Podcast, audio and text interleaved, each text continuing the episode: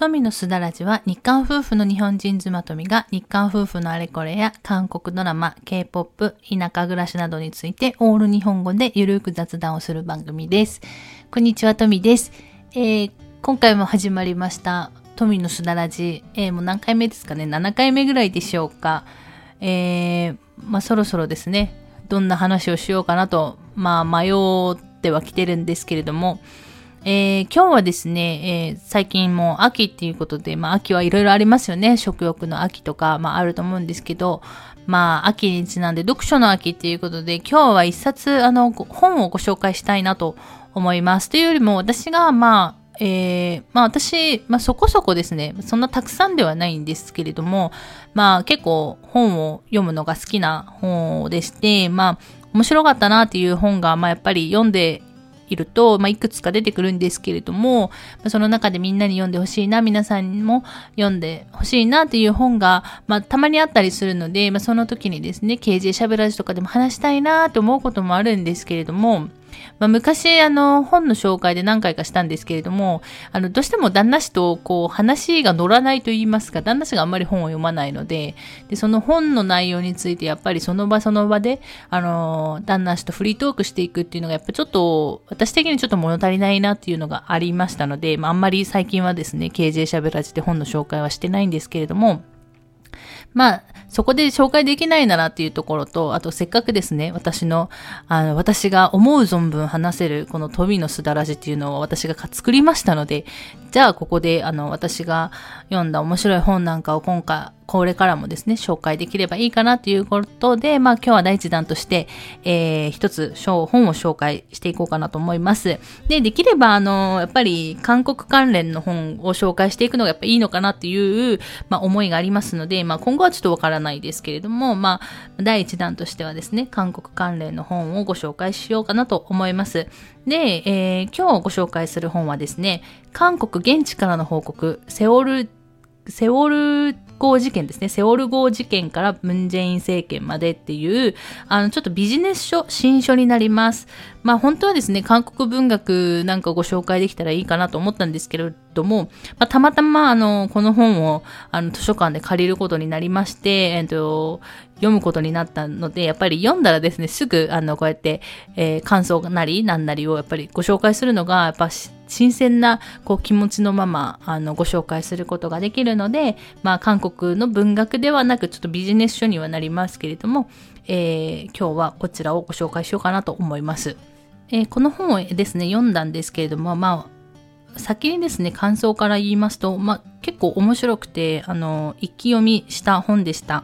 で、えっ、ー、と、まあ、この本を読みながら、どんな方がこの本を面白く読めるのかなっていうのを私なりに考えたんですけれども、まあ、実際に読んでみてですね、えっ、ー、と、例えば、まあ、韓国について知りたい方、あと韓国に興味のある方、韓国の実情を知りたい方、まあ、日本での韓国についての報道が、それは本当なのってちょっと思っている方は、まあ、面白く読むことができるんじゃないかなと、私自身実際に読んでですね、そう思っています。ただ、まあ、あの、韓国についてそんなに興味ないな、みたいな、その実情とか、その辺は興味ないみたいな方、私はもう韓国アイドルだけを応援しますとかいう方はもう全然、あの、読んでも面白くないような気がするので、まあそういう方はまあ読まなくてもいいのかなっていうふうに思います。まあ、ただ、あの、やっぱり私もそうなんですけど、韓国アイドルは好きだけど、やっぱ日韓関係がやっぱりちょっと微妙だったり、今はですね、最悪だったりと言われたりもする中で、ちょっとなんか居心地が悪いな、みたいなことを考えたりとか感じたりすることもあるかと思うんですけれども、まあそういうちょっと居心地の悪さがもしかしたらですね、この本を読むことによって、まあ軽減されるかもしれないかなっていうのは少しありますので、まあちょっとそういうふうに考えている方は、まあちょっと読んでみるのもありのなのかなというふうに思っています。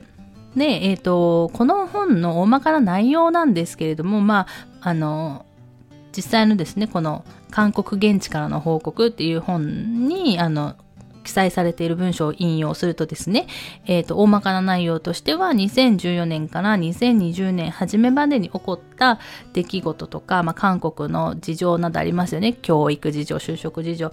そういうことをですね、その時韓国では何が起こっていたのかとか、人々は何を思い考えていたのか、メディア、メディアには現れない韓国の人々の本音、日々のつぶやきを聞き取り、思考するための一冊っていうふうにあの書かれてあって、ああ、私はもうこの文章で、ああ、そういう内容だったなと、もうこの文章で、まあこの本の大まかな内容っていうのを表れてるんじゃないかなというふうに思っています。で、本当に日本で報道されている韓国が全てなのか、まあ韓国の人たちの本本ね、まあ、そういう、まあ、ちょっとでかいですね。ちょっと大きな、まあ、出来事、事件なり、まあ、事故なり、そういうことが起こった時に、まあ、韓国の人たちはどう考えているのか、考えていたのかっていうのを、まあ、この本を通して知ることができるんじゃないかなというふうに思っています。で、えー、この本を書かれた著者の方が、もう少し、え、ー、と、私なりに、えー、まとめておくと、えっ、ー、と、伊藤純子さんっていう方が書かれてるんですけれども、えー、翻訳をしたりとかされてるみたいで、まあ、あの、1990年に放韓後、まあ、現在もあの韓国に住まれてて、まあ、たまに日本に帰ってきてとかいう風な生活をされているようです。で、82年生まれキム・ジヨンっていうあの有名な、まあ、人気の本がありますよね。私も読んだんですけれども、まあ、それの解説とかも担当されてるっていうことで、やっぱりその解説、結構82年生まれキム・ジヨンって、まあ、読まれた方多いかと思うんですけど、結構フェミニズムの話になっているので、まあ、そういうことに関して解説をかけるっていうことは書いているっていうことはそれぐらいやっぱり韓国に詳しくないと書けないと思いますので、もう私なんかよりも全然あの韓国に詳しい、えー、著者の方がまあこの本を書いているっていうところになります。それでですね、まあ、今回はまあ私がですね、この本は、をえー、読んで面白かったっていうポイントをですね、3つほど皆さんにご紹介していこうかなと思います。で、えっ、ー、と、まあ、韓国関連のビジネス本ってあんまり、あのー、読んだことがないんですけれども、まあ、読みたい本はたくさんあるんですけれども、まあ、なかなかちょっといろんな、ね、本もいろんなことを、私結構ライトノベルとかも読むので、まあ、いろんな本をですね、まあ、その気分に合わせて読む中で、やっぱり韓国関連のビジネス本ってなかなかちょっと手に取ることが少ないんですけれども、まあ、あの、本当に面白かったんですね。で、まあ、なんでこんなに面白かったのかなっていうところを、まあ、自分で、えー、もう一度振り返ってみたときに、まあ、3つの理由から、まあ、面白かったんじゃないかなというふうに思ってます。で、1つ目が、まあ、えーと、同じ出来事を見ているはずなのに感じることが違ったっていうちょっと刺激自分自身をですね刺激されるポイントがあったっていうところとあと日韓夫婦は政治の話題を避けがちっていう記載があったんですけどそこはやっぱ共感あそうだなっていう共感ポイントになったっていうところと、あと3つ目ですね。今時の軍隊生活ってすごいなっていう、ちょっと新しい発見をまたこここの本で、あのー、させてもらったっていうこの3つのポイントが、まあ私の中ではすごく面白かったなというふうに思っています。で、まあ少しだけですけれどもね、えー、一つずつ見ていくと、まず最初のポイントですね。同じ出来事を見ているのに感じることが違っててびっくりしたんですね。で、あのー、これ2014年から2020年の間の、まあ、韓国で起こった出来事ですね。まあ、ムンジェイン政権もそうですし、パククネさんのあの、ろうそく集会だとか、あとセオル号事件だとかですね、そういう話が載ってるんですけど、私、あの、その期間ですね、まあ、ほぼ韓国に私もいたわけですよ。で、セオル号事件とかも、まあ、その、事件当日のこと今でも本当に覚えてるぐらい私その時何してたかってすぐ言えるぐらいすごくあのやっぱり私にとってもインパクトのある大きなまあ事故、事件だったわけですけれども、あの、その、まあ、事件とか事故ですね、私も韓国で、まあ、いろんなニュースがですね、日々日々入ってくるわけじゃないですかあ。と、周りの韓国の人たちがどんな反応してるとか、そういうことも、まあ、私は、まあ、実際に見てるわけですけれども、まあ、それをみんな、そういうのを見たりとか聞いたりとか、まあ、同じ出来事を、まあ、体験してるはずなんですけれども、やっぱ考えてることが違ってて、で、えっ、と、印象的だった部分としては、まあ、この本にですね、セオル号事件に関しては、まさに韓国的な事故と言われてきたと記載されてるんですね。で、私もその通りだなって、その時本当に思ってたんですよ。で、まあ、2年ちょっとぐらいかな、まあ、その住んでたんですけれども、まあ、韓国生活しながら、本当に、まあ、韓国的な事故だなと感じてたんですね、私自身も。でも、まあ、この本では、果たして本当にそうなのかっていうところと、韓国以外でもこんな事故ってあるよねとか、まあ、日本でも昔はこんな事故あったよねとか、そういう韓国的っていう言葉が本当に正しいのかと、当たり前にそうやって言ってること、自分が思ってることが本当なのかっていう、まあ、自分の思考のあの幅の狭さっていうのがすごく、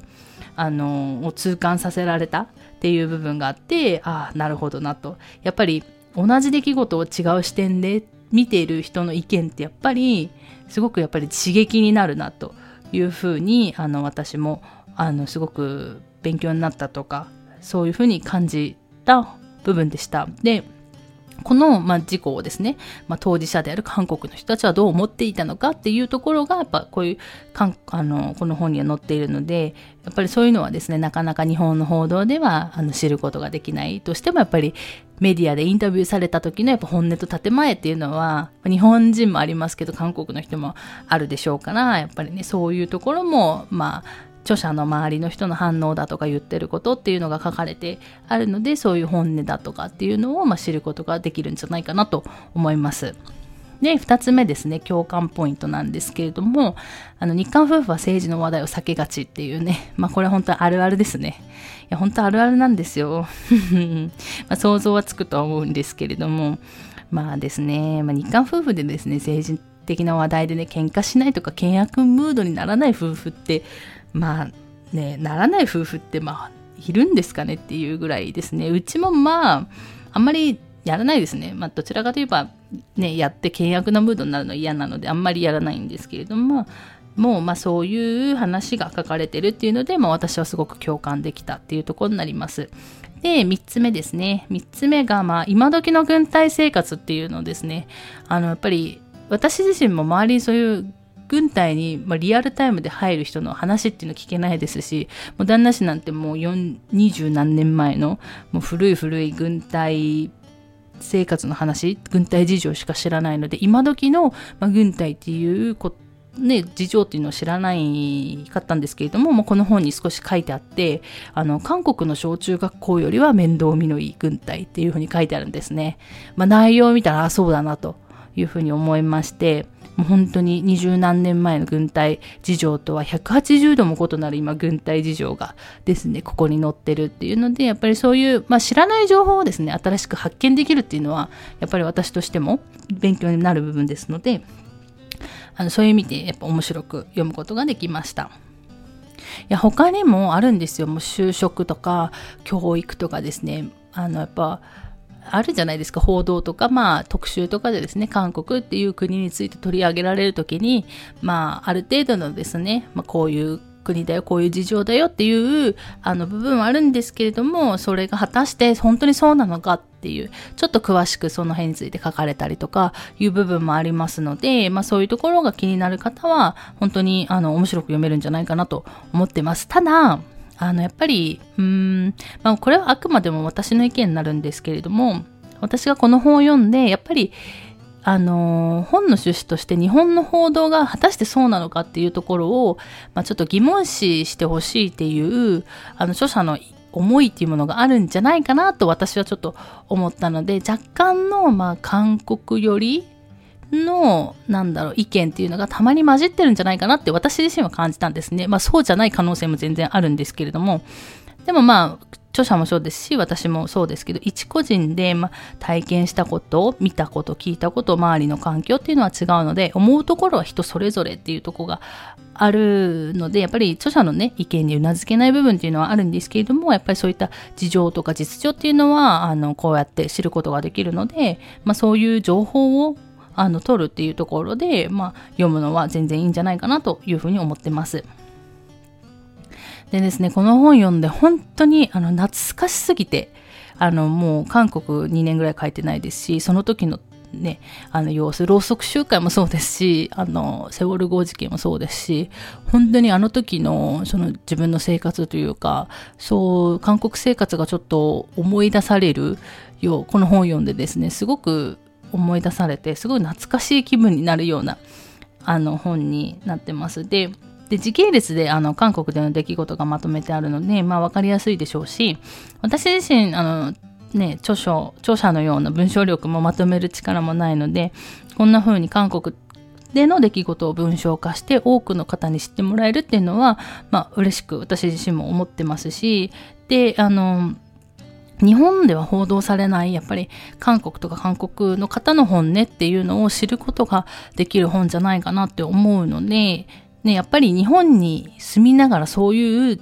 情報を、あの、に触れるっていうのはやっぱ難しいので、まあ、こういった本で、まあ、韓国の、まあ、リアルな韓国っていうのに触れていただくのもありなのかなっていうところで、えー、今日は紹介してみました。っていうところでちょっとあのあんまりまとまりがないんですけれども最近、えー、面白かった本っていうのを今回紹介してみました。えー読書の秋ということで涼しくなってますので、もし、あの、何か読もうかなと、何かいい本ないかなとお探しの方は、ぜひぜひ、あの、手に取ってみてください。私、多分図書館にあると思います。私、図書館で借りたので。はい。っていうところで、えー、今日はこの辺で終わろうのかなと思います。最後まで聞いていただいてありがとうございました。また次回の放送でお会いしましょう。さよなら。